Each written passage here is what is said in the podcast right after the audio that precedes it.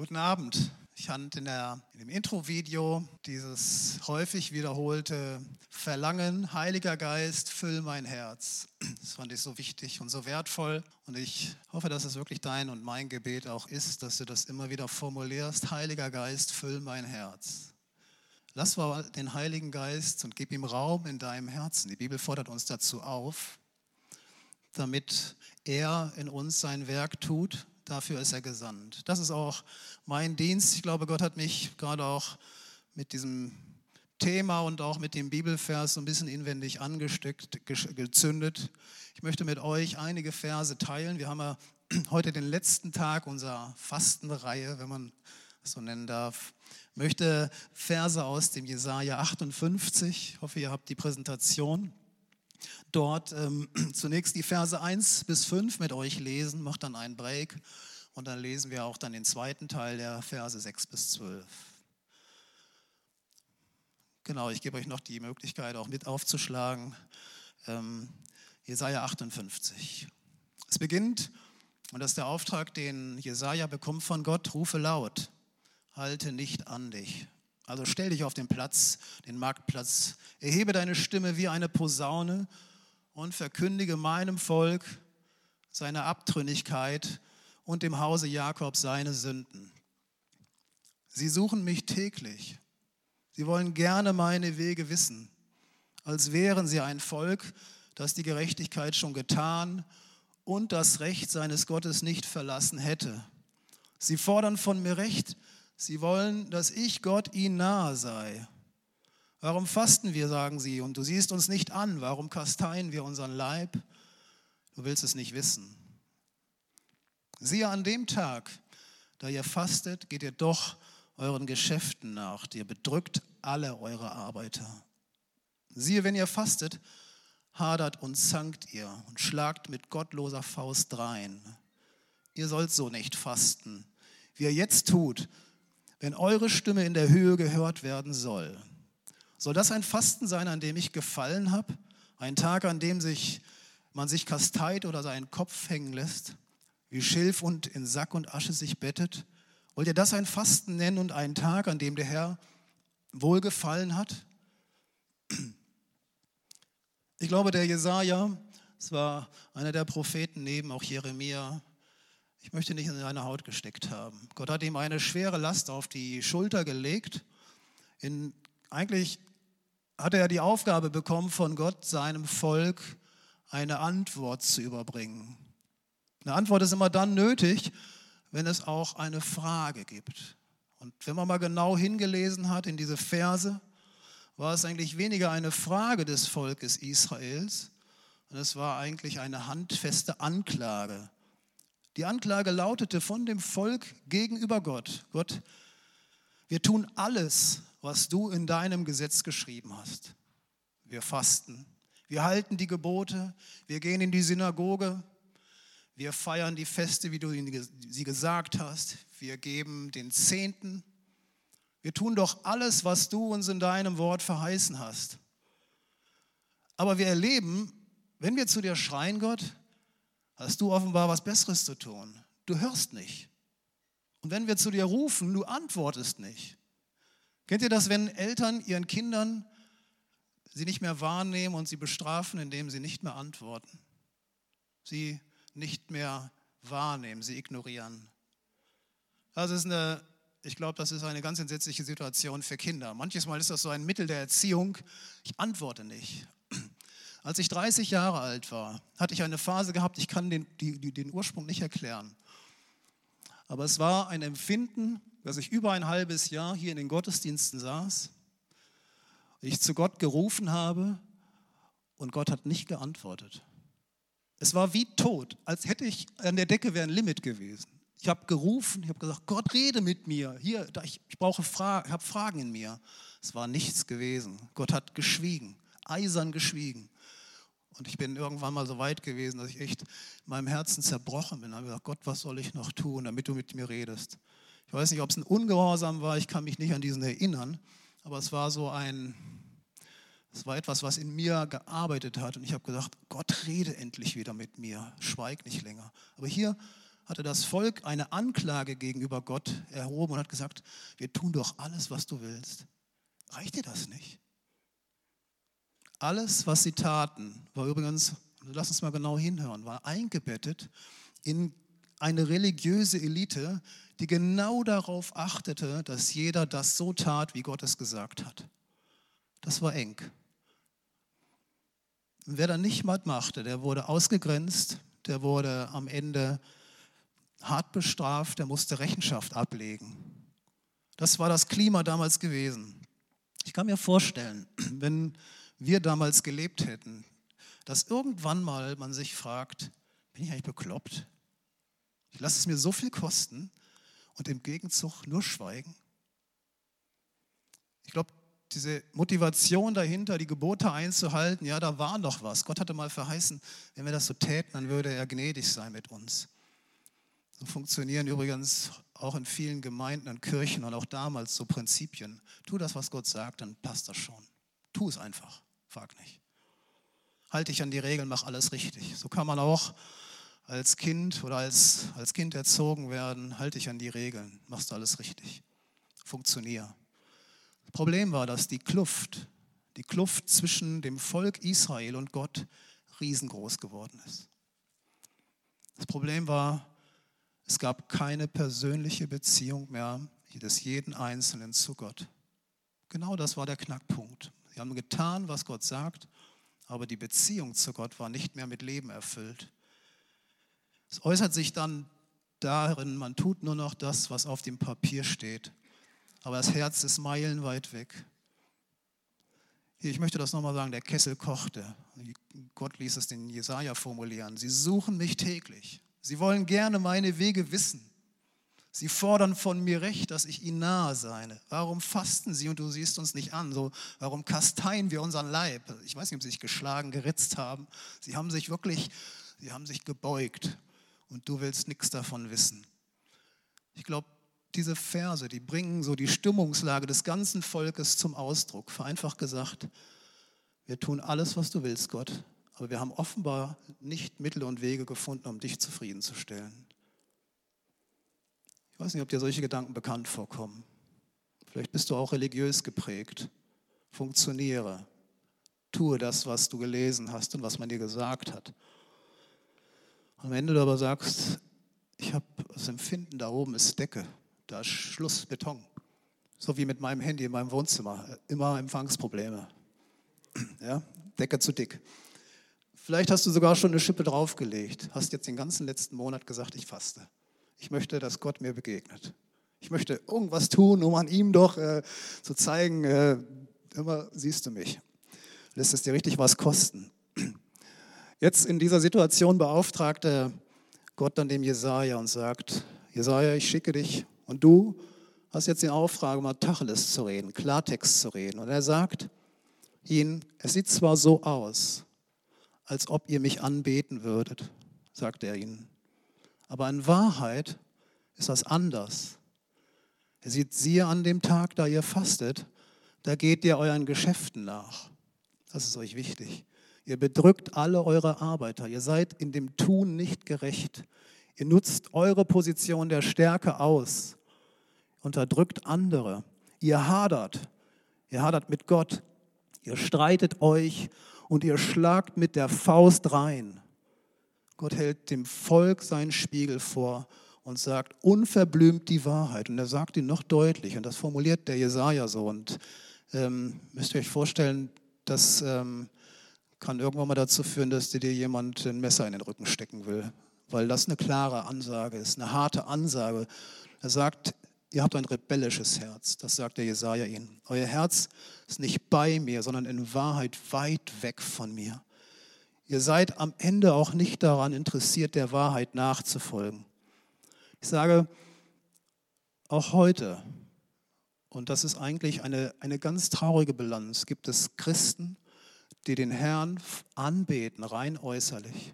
Ja, sie sind hier dabei, sie heben die Hände, sie freuen sich an dem Lobpreis. Vielleicht erwecken sie auch den Anschein, ein echtes Verlangen haben, Gott nachzufolgen. Das Problem ist aber, dass ihr Lebensstil eine andere Sprache spricht. Wenn sie aus dem Gottesdienst raus sind, sind andere Gedanken in ihrem Herzen. Man unterscheidet ihren Lebensstil nicht mehr von Menschen, die Gott nicht kennen. Sie befassen sich auch nicht in ihrem Alltag mit dem Worte Gottes, wenden sich ab von ihm. Eigentlich muss man sagen, sie beten nur noch mit den Lippen an. Wer etwas vorgibt zu sein, was er nicht ist, der ist scheinheilig. Es gibt so viele Menschen, die haben ein, ein großes Anliegen in ihrem Leben, den Schein zu wahren. Kennst du in den Neubausiedlungen, guck mal, wenn du durch die Häuser fährst, was für ein Druck vielleicht da sein kann, hab eine perfekte Familie, hab ein tolles Haus, fahr ein modernes Auto, vielleicht sogar ein E-Auto, du kannst es dir doch leisten. Wahre den Schein. Das ist im Menschlichen so, im Christlichen ist das noch viel tragischer, wenn wir dafür alles tun, den Schein zu wahren. Wir hatten vor 14 Tagen Kontakt mit zwei guten Freunden. Diese eine Frau hat wirklich mal aus ihrem Herzen geredet und hat gesagt, Andreas, ich bin in einem Haus aufgewachsen, da war nichts in Ordnung. Unsere Familie war die Hölle. Mein Vater hat meine Mutter grün und blau geschlagen. Und ich, als die älteste Tochter, hatte den Auftrag, dafür zu sorgen, dass nichts nach außen drängt und heile Welt gespielt wird. Er sagt, ihr könnt euch nicht vorstellen, was das mit meinem Leben gemacht hat. Scheinheiligkeit zu wahren. Ich kann mir vorstellen, sowas gibt es auch in christlichen Familien wo der Schein gewahrt ist, wo es wie ein Druck ist, vielleicht sogar auf euch als Kinder und es turnt euch inwendig total ab, weil ihr diese Hörchelei seht. Und genau das war das, was Gott gesehen hat. Sie wahren den Schein, aber ihr Herz ist meilenweit weg von mir. Und er schreit es raus und sagt, versteht ihr denn nicht, worum es mir geht? Gott sagt im Jeremia oder lässt durch Jeremia im Vers, Kapitel 31, Vers 33, sagt er, ich möchte mein Gesetz in ihr Herz schreiben und mein Gesetz in ihren Sinn. Das heißt, nicht mehr liest das Papier und handle nach der Gebrauchsanweisung, dann geht am Ende die Maschine nicht kaputt. Nein, das ist eine inwendige Motivation, die Gott im Plan hat. Ich möchte es deutlich formulieren. Gott ist einzig und allein daran interessiert, dich und dein Herz vollständig für sich zu gewinnen. Er hat keine Lust und keine Interesse an den Spielen, die wir mit ihm spielen oder an der Scheinheiligkeit, die wir uns angewöhnt haben, an unseren Ritualen. Er sagt im Sprüche 2, Vers 7, dem Aufrichtigen, dem Ehrlichen, der sagt, ich habe auch Fehler in meinem Leben, dem lässt er es gelingen. Er sagt, ich will dein ganzes Herz. Ich will dein ganzes Herz und nicht dein halbes Herz. Übrigens, Gott will immer dein ganzes Herz. Denn nur ein ganzes Herz ist ein lebendiges Herz. Stellt euch mal vor, ihr habt hier ein Herz und da schneidet man ein Stück von weg, an irgendeiner Stelle. Das Herz wird doch sterben. So ist es auch mit einem geteilten Herz. Ein geteiltes Herz ist ein totes Herz. Gott sagt, im Alten Testament und auch im Neuen Testament an mehreren Stellen, im Lukas zum Beispiel 10, 27, du sollst deinen Herrn, deinen Gott von ganzem Herzen lieben. Mit deiner ganzen Kraft, mit deiner ganzen Seele, mit deinem ganzen Gemüt. Und dann kommt ein Komma. Und deinen Nächsten wie dich selbst. Das ist das Gebot Gottes und das ist auch das, was er uns vorlegt und sagt, wenn du das tust, hast du doch das ganze Gesetz erfüllt. Lass uns mal weiterlesen, die Verse 58 ab Vers 6, das müsste Folie 4 sein, bis, zur, bis zum Vers 12. Jetzt gibt Gott mal seinen Blickpreis, was er sich vorstellt. Ist das nicht ein Fasten, an dem ich gefallen habe? Lass los, die du mit Unrecht gebunden hast. Lass ledig, auf die du ein Joch gelegt hast. Gib frei, die du bedrückst reißt weg jedes Joch. Heißt das nicht? Brich dem Hungrigen dein Brot und die im Elend sind, ohne Obdach, führe sie ins Haus. Wenn du einen nackt siehst, so kleide ihn und entzieh dich nicht deinem Fleisch und Blut, auch wenn er eine andere Hautfarbe hat. Und jetzt kommt ein Versprechen. Und bei den Versprechen hören wir gerne immer hin. Und Gott stellt sich zu seinem Wort und lässt sich die Verbindlichkeit seines Wortes auch immer wieder auch, ich sag mal, festnageln. Dann wird dein Licht hervorbrechen wie die Morgenröte. Deine Heilung wird schnell voranschreiten. Deine Gerechtigkeit wird vor dir ergehen. Und die Herrlichkeit des Herrn wird deinen Zug beschließen. Dann wirst du rufen und er wird dir antworten. Wenn du schreist, wird er sagen, siehe, hier bin ich, mein Sohn, mein Kind, meine Tochter. Wenn du in deiner Mitte niemanden unterjochst und niemand mit dem Finger zeigst und nicht übel redest, sondern dem Hungrigen dein Herz finden lässt und dem Elenden sättigst, dann wird dein Licht in der Finsternis aufgehen und dein Dunkel wird sein wie der Mittag. Und der Herr wird dich immer da führen und dich sättigen, in der Dürre und deine Gebeine stärken Du wirst sein wie ein bewässerter Garten und wie eine Wasserquelle, der es nie an Wasser fehlt. Und es soll durch dich wieder aufgebaut werden, was lange wüst gelegen hat. Du wirst wieder aufrichten, was vor Zeiten gegründet ward. Und du sollst heißen, der die Lücken zumauert und die Wege ausbessert, dass man da wohnen kann. Ist das nicht ein, ein wunderbares Versprechen Gottes? Ich möchte es noch mal ein klein wenig auseinanderdröseln. Die Hingabe zu Gott hat ein Kennzeichen. Und das ist nicht, dass du hier stehst und die Hände in den Himmel ähm, reckst und vielleicht immer was brav auch in den Opferkorb legst. Das gehört dazu. Aber eigentlich sagt die Bibel und sagt Gott deutlich, die Hingabe in deinem Herzen zu mir zeigt sich in der Liebe zu deinem Nächsten. Und er misst dieser Liebe zu unserem Nächsten einen so hohen Stellenwert hin. Das heißt, ein klarer Appell an uns, wenn wir Menschen sehen in Not, lasst uns nicht weggucken. Lasst uns hinsehen zu ihnen und auch hingehen. Darin drückt sich auch ein Herz aus, was mit seinem Heiligen Geist erfüllt ist. Ich habe es schon mehrfach gesagt, mir schmerzt es so sehr, auch wenn ich in die gesellschaftlichen Stimmung blicke, wie Ausländer abgegrenzt werden. Ich bin dankbar und wir haben das auch als Leiterschaft dieser Gemeinde immer wieder formuliert. Wir wollen unsere Türen und unsere Herzen aufmachen für Menschen, die unsere Hilfe brauchen, die in unser Land kommen, weil man dort, wo sie jetzt leben, ihnen nach dem Leben trachtet. Wir wollen sie willkommen heißen. Wir wollen ihnen, danke auch an Ursula, Kleidung geben und für sie sorgen, so wie wir es können, sich um sie kümmern. Danke an, an Matti, glaube ich, der letzte Woche hier auch, glaube ich, einen Brief unterschreiben musste, um jemandem auch zu helfen. Das sind so viele vielfältige Dienste.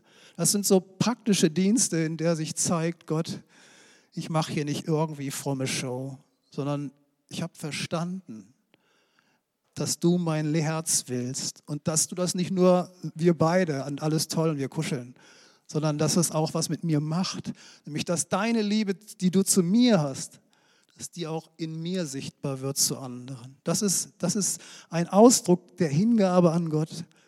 Und Gott sagt, wenn ihr so handelt und auch in dem so fastet, euer Herz mir gehört, dann sind meine Ohren weit auf und ihr werdet rufen und ich werde hören.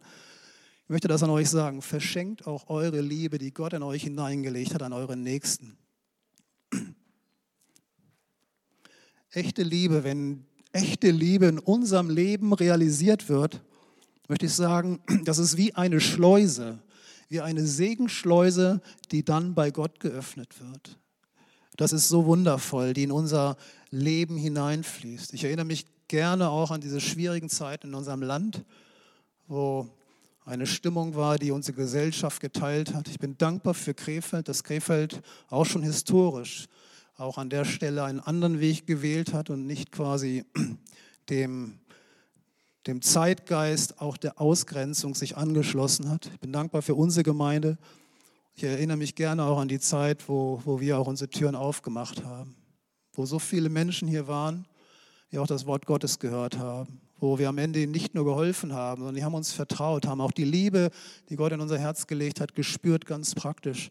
Ich glaube, der ein oder andere ist gerettet worden und Gott ist ihm begegnet. Das ist so eine große Gnade. Da hat uns Gott ein Geschenk gemacht. Da können wir stolz drauf sein, aber sollen uns nichts drauf einbilden. Aber es ist ein Kennzeichen eines Herzens, was dem Herrn dienen will. Das ist so wundervoll. Gott gibt ein Versprechen, deine Heilung wird schnell voranschreiten. Ich musste da heute Nachmittag noch mal ein bisschen drüber nachdenken. Worum geht es eigentlich? Es geht weiter. Möchte es vielleicht mal über den Weg erklären. Steht, lass los, die du mit Unrecht gebunden hast. Lass ledig, auf die du das Joch gelegt hast. Gib frei, die du bedrückst und reiß jedes Joch weg. Mir kam in, kam in den Sinn auch durch einige Seelsorgegespräche, auch im Anschluss des heutigen Morgengottesdienstes, dass es so viele Menschen gibt, auf die eine Last gelegt worden ist, auch wie eine Uhr, eine gesetzlich funktionierende Uhr, das zu tun, was man denn als Christ zu tun hat. Und dass in vielen eine Last auf sie gelegt worden ist. Du musst im Gottesdienst sein, du musst dieses tun, du musst sichtbar werden. Wenn man dich fragt, wie es dir geht, geht es dir gut. Ja? Du warst den Schein. Ich glaube, wer unter dieser Knute lebt, ich muss funktionieren. Das ist ein Joch, was auf dich gelegt ist. Wir finden es auch im Galaterbrief. Es ist ein, ein Brief, in dem Paulus dieser Gemeinde zu Galatien 1 sagt, ihr seid geprägt davon, das Gesetz zu tun, weil ihr meint, dass ihr so gerettet werdet. das ist ein Joch, was auf Menschen liegt. Wir hatten einen Open-Air-Gottesdienst am, am Samstag, er war verregnet. Wir waren drauf und dran, ihn abzusagen. Danke, dass ich Uschi angerufen habe und sie mir gesagt hat, Andreas, so ein bisschen Regen tut uns aber nicht weh. Ja, wir haben es durchgeführt und ich hatte das Gespräch mit einer Frau und sie sagte mir, Andreas, ich bin schon so lange in der katholischen Kirche. Ich fühle mich da wohl. Aber was ich nicht ab kann, sagt er, ich muss immer diese Rituale machen. Die sind so tot und sie gehören aber dazu. Und er hat gesagt, das ist, da ist überhaupt kein Leben drin. Das war wie ein Schrei aus ihrem Mund. Hat gesagt, das kann doch nicht das sein, was Gott von mir will. Ich glaube, sie hat erkannt, dass Gott dein Herz will und ihr Herz will. Und das ist ihm so entscheidend. Und ich möchte auch das euch wirklich ins Herz predigen. Gott möchte nicht, dass du funktionierst. Und ich sage ganz deutlich, schmink deine, deine Religiosität dir endlich ab. Schmink sie dir ab und sag in die Tonne damit. Und es ist für Gott so viel wohlgefälliger, wenn du hier mal hinkommst und dich kniest und Buße tust über deine Schuld, als dass du sitzen bleibst und heuchelst, dass du keine hättest. Damit kann Gott umgehen. Damit kann Gott umgehen, wenn du ihm mal sagst, Gott, ich habe keinen Bock mehr, deine Bibel zu lesen. Ich habe keine Lust mehr zu beten. Ich habe auch keine Lust mehr in den Gottesdienst. Damit kann er umgehen. Besser als wenn du so tust, du hättest Bock darauf, hast aber gar keinen und sagst es nicht. Sei endlich ehrlich vor Gott. Das ist ein Weg zur Freiheit. Reiß weg alles Joch, was auf dir drauf ist. So musst du funktionieren, damit Gott funktioniert.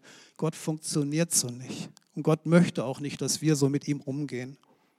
Nimm dir die Freiheit und sage, das Herz ist das, was Gott will. Er will dich. Er möchte dir in die Augen gucken. Ich sage das heute Morgen, meine Frau hat es nochmal gesagt. Ich sage es gerne auch nochmal. Guck deiner Frau, wenn du verheiratet bist, einfach mal in die Augen und sag, ich liebe dich. Genau das möchte Gott auch. Er sagt, ich liebe dich, Matthias. Ich liebe dich, weil du Matthias bist und nicht, weil du so toll an der Gitarre bist. Was du aber bist. Danke dafür. Aber Gott liebt dich, weil du, weil du Mensch bist. Gott liebt dich nicht, weil du jedes Gesetz auf Punkt und Komma einhältst. Verstehst du das? Wenn du das verstehst, dann wird auch Heilung in deinem Herzen stattfinden. Von jahrelanger Fehlprägung, von, von geistlicher Missbildung, vielleicht auch, weil Leute sowas auf dich gelegt haben. Gerade auch viele Menschen aus dem orthodoxen Bereich sind so gefangen von Liturgien. Ich war in, ich weiß nicht, wo das war, wir waren auf Krieg gewesen im Urlaub, drei Jahre zurück. Herrliches Sommerwetter. Da war die Kirche offen gewesen an dem, an dem Tag. Sie läutete auch zum Gottesdienst.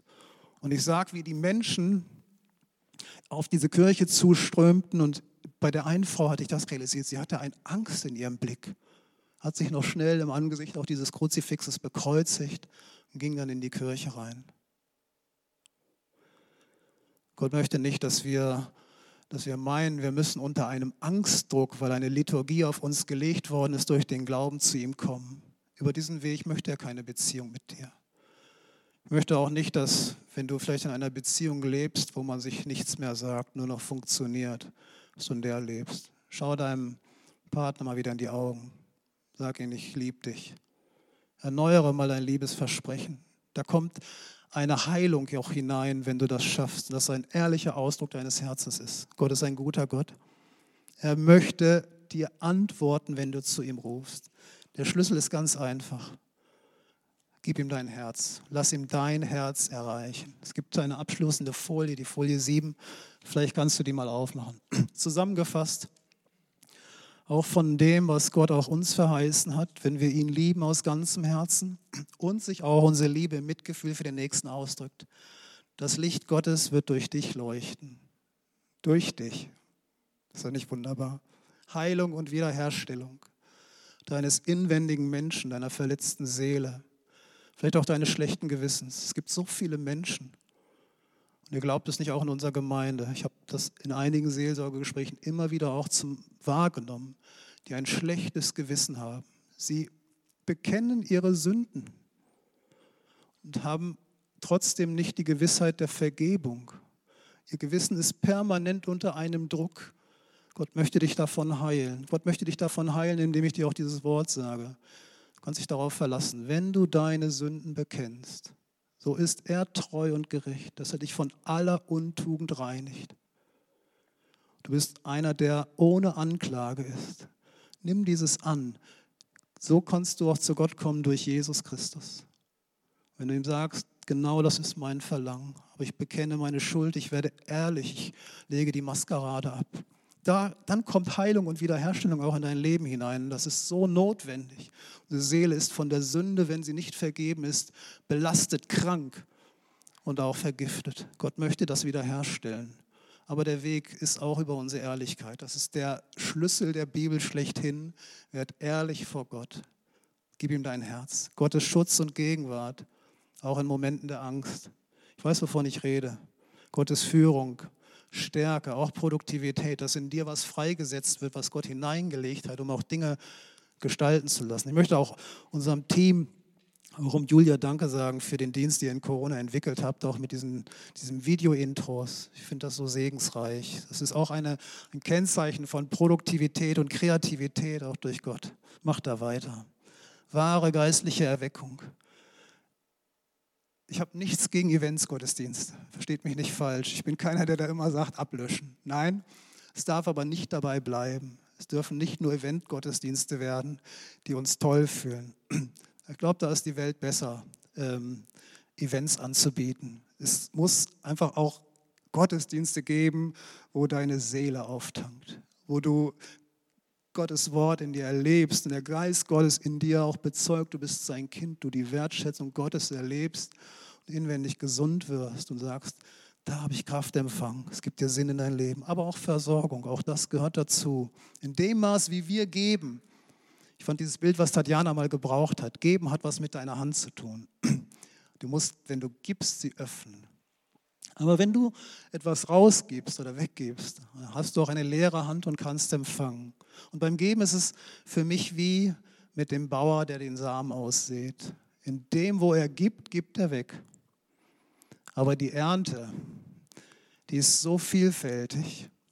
Das ist ein besonderes Geheimnis, auch was Gott auch uns verheißen hat. Und ich, interessant, ich muss das mal einpflichten. Ich war vor vielen Jahren auf einem Lehrgang gewesen, einem Psychologie-Doktorand, der dort einen, einen Vortrag gehalten hat und er sagt, ich bin selbstständig, verdiene eine Menge Geld, sagt er, war kein Christ. Er sagt, ich habe mir angewöhnt, ich gebe den zehnten Teil meines Einkommens weg. Und er sagte, solange ich das mache, geht es mir gut. Ich, weiß nicht, ob ich ihm gesagt habe, ob ich feige war, weiß ich nicht. Aber ich habe gesagt, ein göttliches Prinzip, du hast es begriffen. Wenn du freigebig bist, wird Gott das nur ein Vielfaches auch ausfüllen. Und nicht nur das, wirst auch ein dankbares Herz haben. Da ist so viel mit drin. Also Versorgung, ich möchte das gar nicht, gar nicht in Gänze ausstreiten und ähm, noch viel Zeit darauf nehmen. Vielleicht nochmal die Botschaft. Alles, was an Form, an, an toter Religion vielleicht zu deinem Leben bisher gehört oder du beobachtet hast, da darfst du dich getrost von trennen. Du darfst sagen, dieses Joch reiße ich weg. Du darfst wissen, wenn du mit deinem Herzen, was sich auch beugt vor Gott, zu ihm kommst und sagst, Gott, ich will nichts mehr als dich von ganzem Herzen lieben Und wenn ich faste, dann tue ich das auch aus dieser Motivation dieses dich liebenden Herzens. Dann bist du auf dem richtigen Pfad.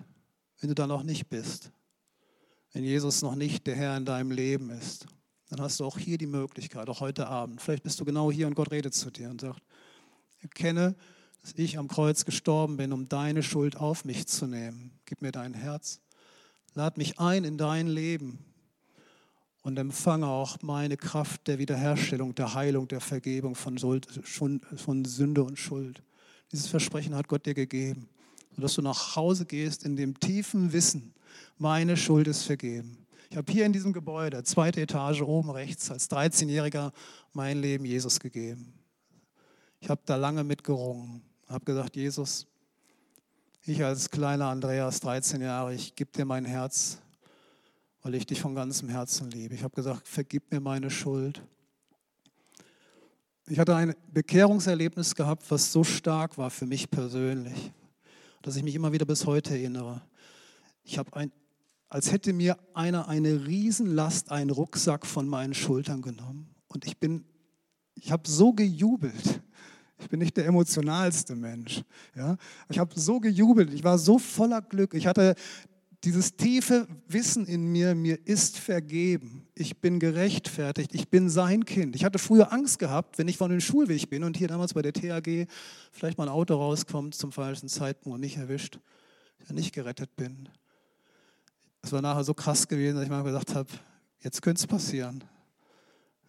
Ich habe keine Gedanken in Richtung, mein Leben zu beenden. Überhaupt nicht. Ganz und gar nicht. Hat Gott mich immer vorbewahrt. Wenn das dein Problem ist, dann bitte Gott, dass er dich gesund macht in deinem Herzen. Das ist niemals Gottes Wille. Was ich aus, zum Ausdruck bringen möchte, ist eine Veränderung des inwendigen Herzens. Zu wissen, du bist geliebt, du bist, du bist von Angesicht zu Angesicht auf der Augenhöhe mit Gott. Das wünsche ich dir. Gib dich mit nichts weniger zufrieden als mit einer lebendigen Beziehung zu Jesus Christus. Wenn du das bis jetzt nicht kennst, dann ist der Weg aber auch klar. Dann musst du auch deine Knie beugen. Sagen, ja, Gott, alle Religionen, alles, was auf mir liegt, was mir auch als Erblast mitgegeben worden ist, hilf mir, dass ich es loslassen kann. Das ist ein Prozess. Deine Heilung wird voranschreiten. Das ist ein Prozess. Das möchte ich auch sagen. Sei nicht ungeduldig, auch in dem Gesundwerden. Ich glaube, ich bin am Ende. Ähm, danke euch für euer Zuhören. Ich möchte, dass wir miteinander aufstehen. Und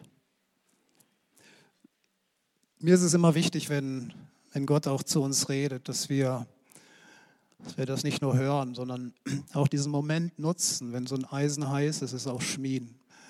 Dass du für dich selbst auch dem Ausdruck, dem tiefsten Verlangen deines Herzens einen Ausdruck verleihst und sagst, Gott, Genau danach sehne ich mich, nach einer lebendigen Beziehung zu dir. Zu wissen, ich bin dein Kind. Und wenn ich rede und wenn ich faste, um, um einfach auch zum Ausdruck zu bringen, was mir wichtig ist, dann antwortest du. Aber auch meinem Nächsten, den habe ich im Blick. Dann nutzt diesen Weg, kehre um, beuge deine Knie und schrei zu Gott, dass er dir neu begegnet. Darum bitte ich für dich. Lass uns gemeinsam das auch im Gebet zum Ausdruck bringen es dich betrifft, darfst du deine Hand gerne auch erheben und sagen, Gott, du siehst mein Rufen, du siehst das Verlangen meines Herzens. Ich möchte das tun. Teurer Herr Jesus, du bist auf diese Erde gekommen, um dein Leben am Kreuz zu opfern für uns, auf das wir leben und volles Genüge haben. Und du möchtest, dass unser Herz dir gehört. Ich möchte sagen, ich gebe dir mein Herz. Ich gebe dir neu mein Herz und ich habe ein Verlangen nach einer ständig lebendigen Beziehung zu dir, dass du in meinem Herzen wohnst, dein Geist in mir Raum hat und du mich leitest. Ja, und wer auch jetzt in seinem Herzen voller Verlangen ist, dir nahe zu sein, ich bitte dich, nahe dich auch ihm, du kommst ihm entgegen. Da, wo wir uns dem Herrn nahen, da naht er sich zu uns, sagt sein Wort. Ja, und wenn jetzt Menschen hier ihre Schuld und ihre Sünde, die, dich, die sie trennt, bekennen, bist du jetzt treu und gerecht und du vergibst ihnen. Und nichts hat mehr die Macht, sie anzuklagen. Ich spreche euch Vergebung zu im Namen Jesu, denn das Blut Christi macht euch rein von aller Schuld. Herr Jesus, zünde diese Gemeinde an, zünde unsere Herzen an. Lass uns Kinder sein, deren Herz allein dir gehört. Das bitte ich im Namen Jesus. Amen.